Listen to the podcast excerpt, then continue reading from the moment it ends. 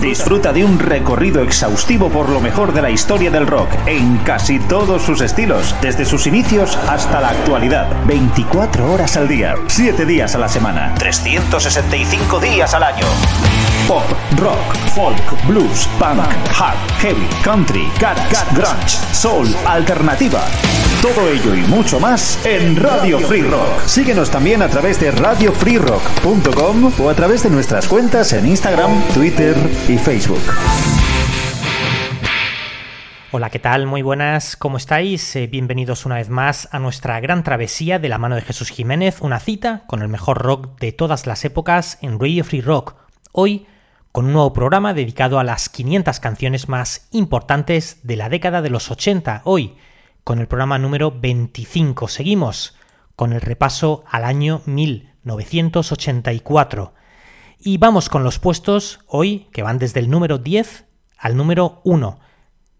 Comenzamos con el número 10. Ahí tenemos uno de los grandes temas de Iron Maiden dentro de su LP Power Slave, Two Minutes Midnight, esos dos minutos a la medianoche, ese reloj simbólico que marcaba la distancia a la que nos encontrábamos, ese reloj del apocalipsis que mostraba a unos cuantos, a cuántos minutos estábamos de la destrucción total, un reloj simbólico que existe, que representa la amenaza para el ser humano habitualmente causada pues, por el propio ser humano. En 1984, a pesar del título de la canción Two Minutes to Midnight, Dicho reloj, en plena Guerra Fría, las manecillas se ubicaban a tres minutos de la medianoche.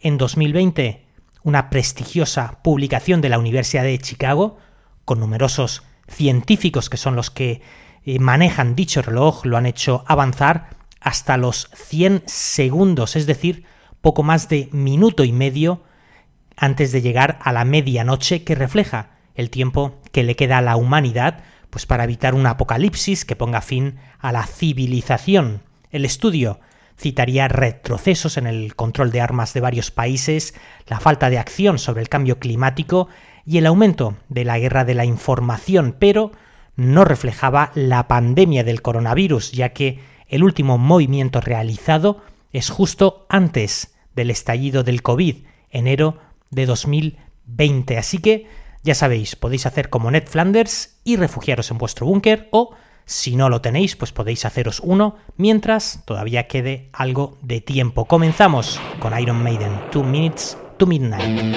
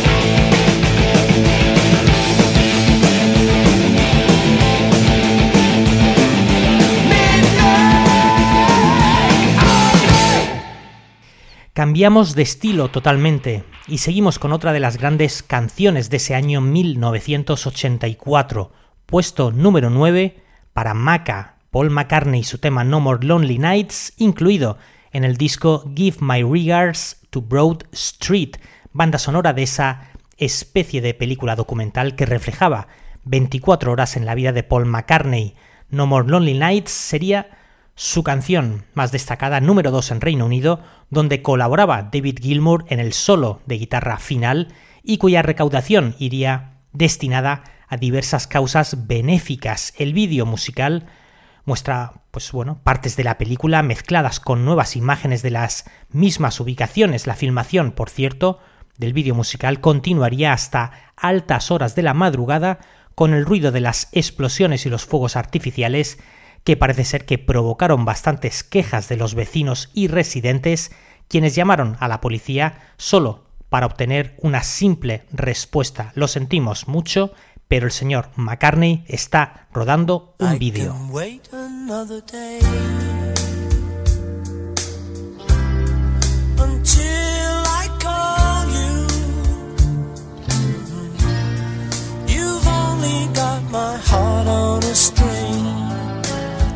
Everything a flutter. But another lonely night might take forever.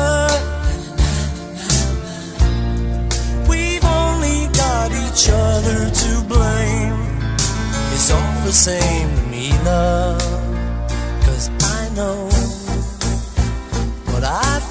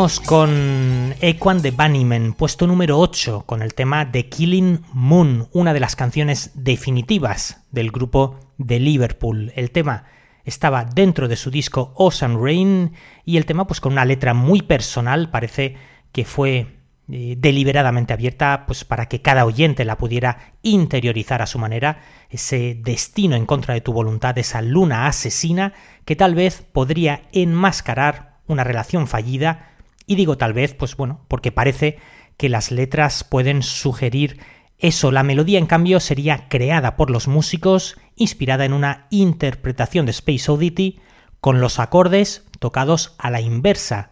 Así es como empezaría parte de la melodía y que luego irían desarrollando con diversas guitarras acústicas y con el añadido de esos arreglos de orquesta finales que incrementan la sensación de dramatismo en un tema que luego también tendría su hueco en la banda sonora de Donnie Darko, puesto número 8 para Echo and the Bunnymen, la canción The Killing Moon.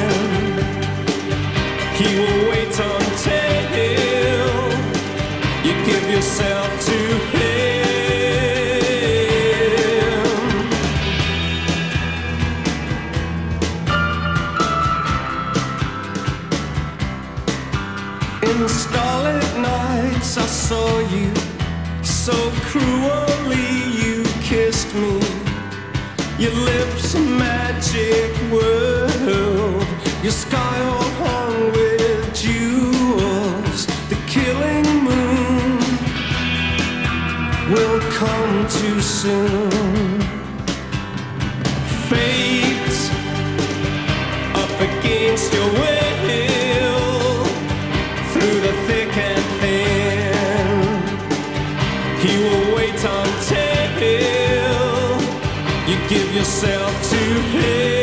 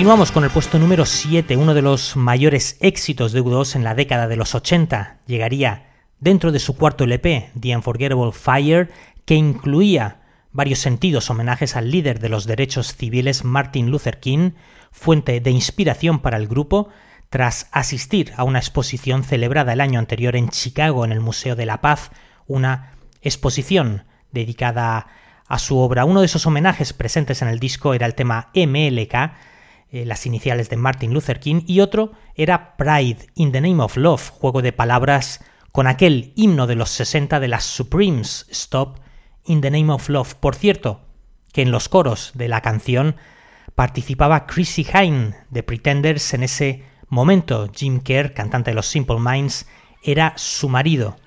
La letra en una parte de la canción decía algo así como Temprano en la noche, 4 de abril, un disparo suena en el cielo de Memphis libre al fin te quitaron la vida, pero no pudieron arrebatarte tu orgullo.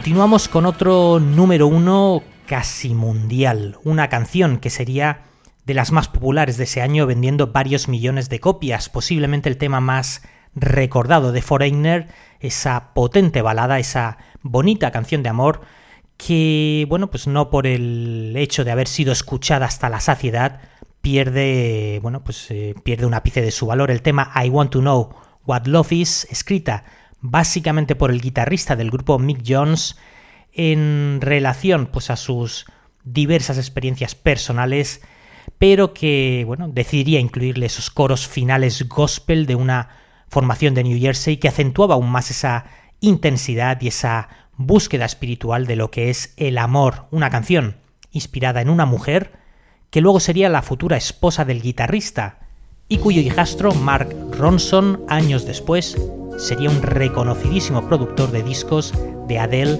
Amy Winehouse, Bruno Mars o incluso también el último disco de Foreigner.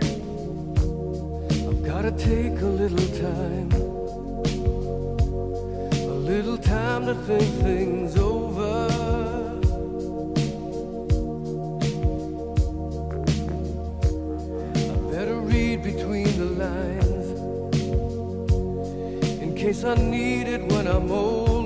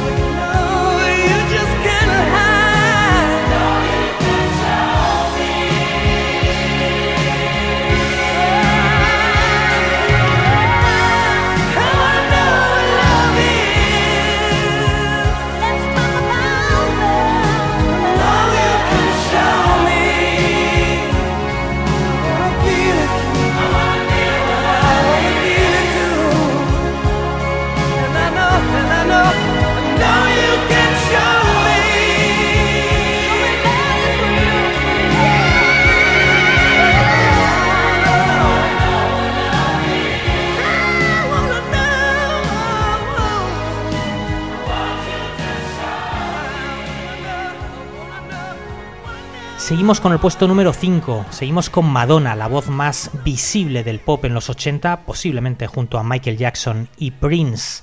El tema Like a Virgin daba nombre al segundo disco de la cantante norteamericana, una canción compuesta por un dúo de compositores artífices de grandes éxitos posteriormente para grupos como, como Heart, eh, The Bangles o Cindy Lauper, llevándolas a todas al número 1. A finales del año 84 llegaba Madonna con su segundo LP y ya, pues bueno, nada sería igual para la cantante. Acababa de actuar en la gala entrega de premios de la MTV causando un enorme revuelo interpretando esa canción, pues mientras se retozaba por el suelo con su vestido de novia, poco después llegaría al número uno vendiendo con los años 20 millones de copias, también por aquel entonces actuaría en la película Buscando a Susan desesperadamente y sería uno de los platos fuertes en el festival, en el concierto de Live Aid, todo en apenas unos meses. Indudablemente, ella era la figura del momento y de ese disco lanzaría cinco singles. El primero de ellos, Like a Virgin, vemos el vídeo de la canción, puesto número 5, ese tema de Madonna.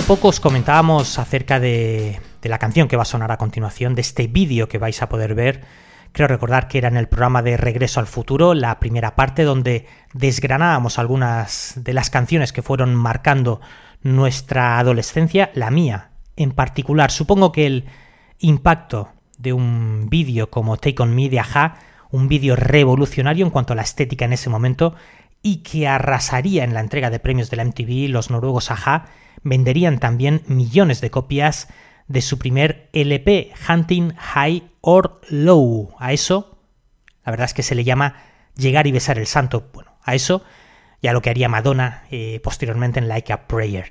El vídeo Take On Me, que por cierto recientemente ha sobrepasado el billón, billón con B, de descargas y de visitas en YouTube, la quinta canción del siglo XX en haber llegado a esas cifras por detrás de Guns N' Roses y los temas November Rain y Sweet Child Mine, también por detrás de Smells Like Teen Spirit de Nirvana y Bohemian Rhapsody de Queen. En este vídeo que vais a poder ver, el, vídeo de Take On Me de Aja, una chica, la protagonista del vídeo, se metía en un cómic que estaba leyendo en una cafetería y donde aparecían los miembros del grupo, bueno, para luego ella quedarse atrapada en dicho cómic, un vídeo que puede ser estuviera inspirado en parte en la trama de aquella joya de los años 80 llamada Tron, película interpretada bueno, por alguien como Jeff Bridges.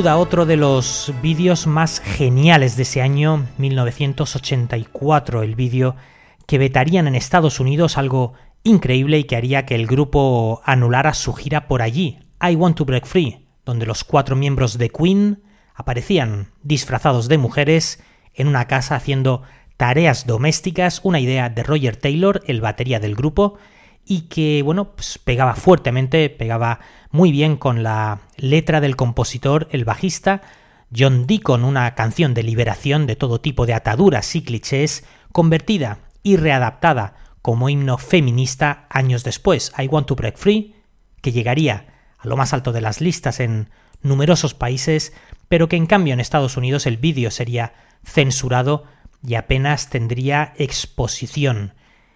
Estados Unidos, el país de las libertades. La serie en la que se inspirarían para el vídeo sería una famosa telenovela llamada Coronation Street, que llevaba en emisión, que lleva en emisión más de 10.000 capítulos. Acaba de cumplir 60 años consecutivos de forma ininterrumpida, batiendo hace ya muchos años todos los récords del libro Guinness. Eso sí, es una telenovela.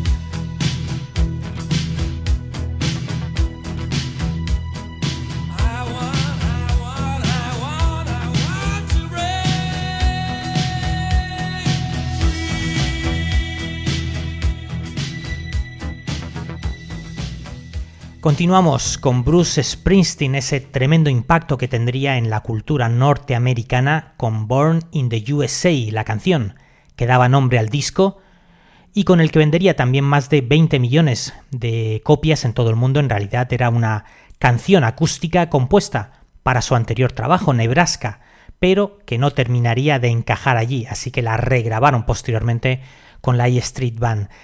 Ese relato muy crítico con la sociedad norteamericana, muy crítico con la guerra de Vietnam y la acogida que le darían también a los soldados que venían de allí, soldados que eran en muchos casos enviados a la fuerza, pues bien, el tema sería absolutamente mal interpretado incluso por políticos como Ronald Reagan, inmerso en la campaña presidencial y que quiso utilizar el impacto del disco y el título del LP para ganarse unos cuantos millones de votos sin haberse parado a escuchar detenidamente el tono amargo que se escondía debajo de ese estribillo demoledor. Born in the USA, puesto número 2.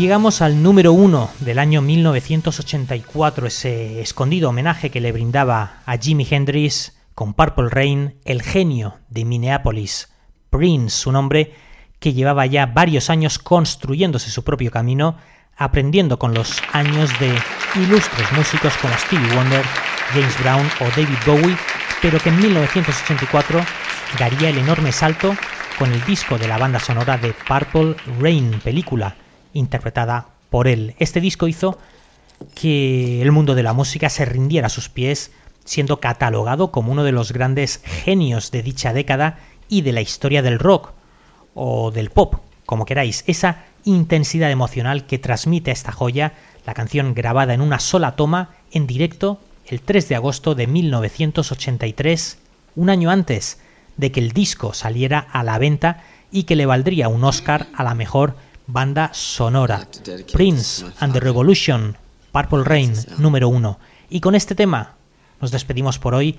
Como siempre, ha sido un auténtico placer estar con todos vosotros en esta gran travesía por el año 1984. Eh, con él, bueno, hoy cerramos ese capítulo. Muchas gracias por vuestra compañía. Se despide Jesús Jiménez, como siempre, deseándos lo mejor. Chao.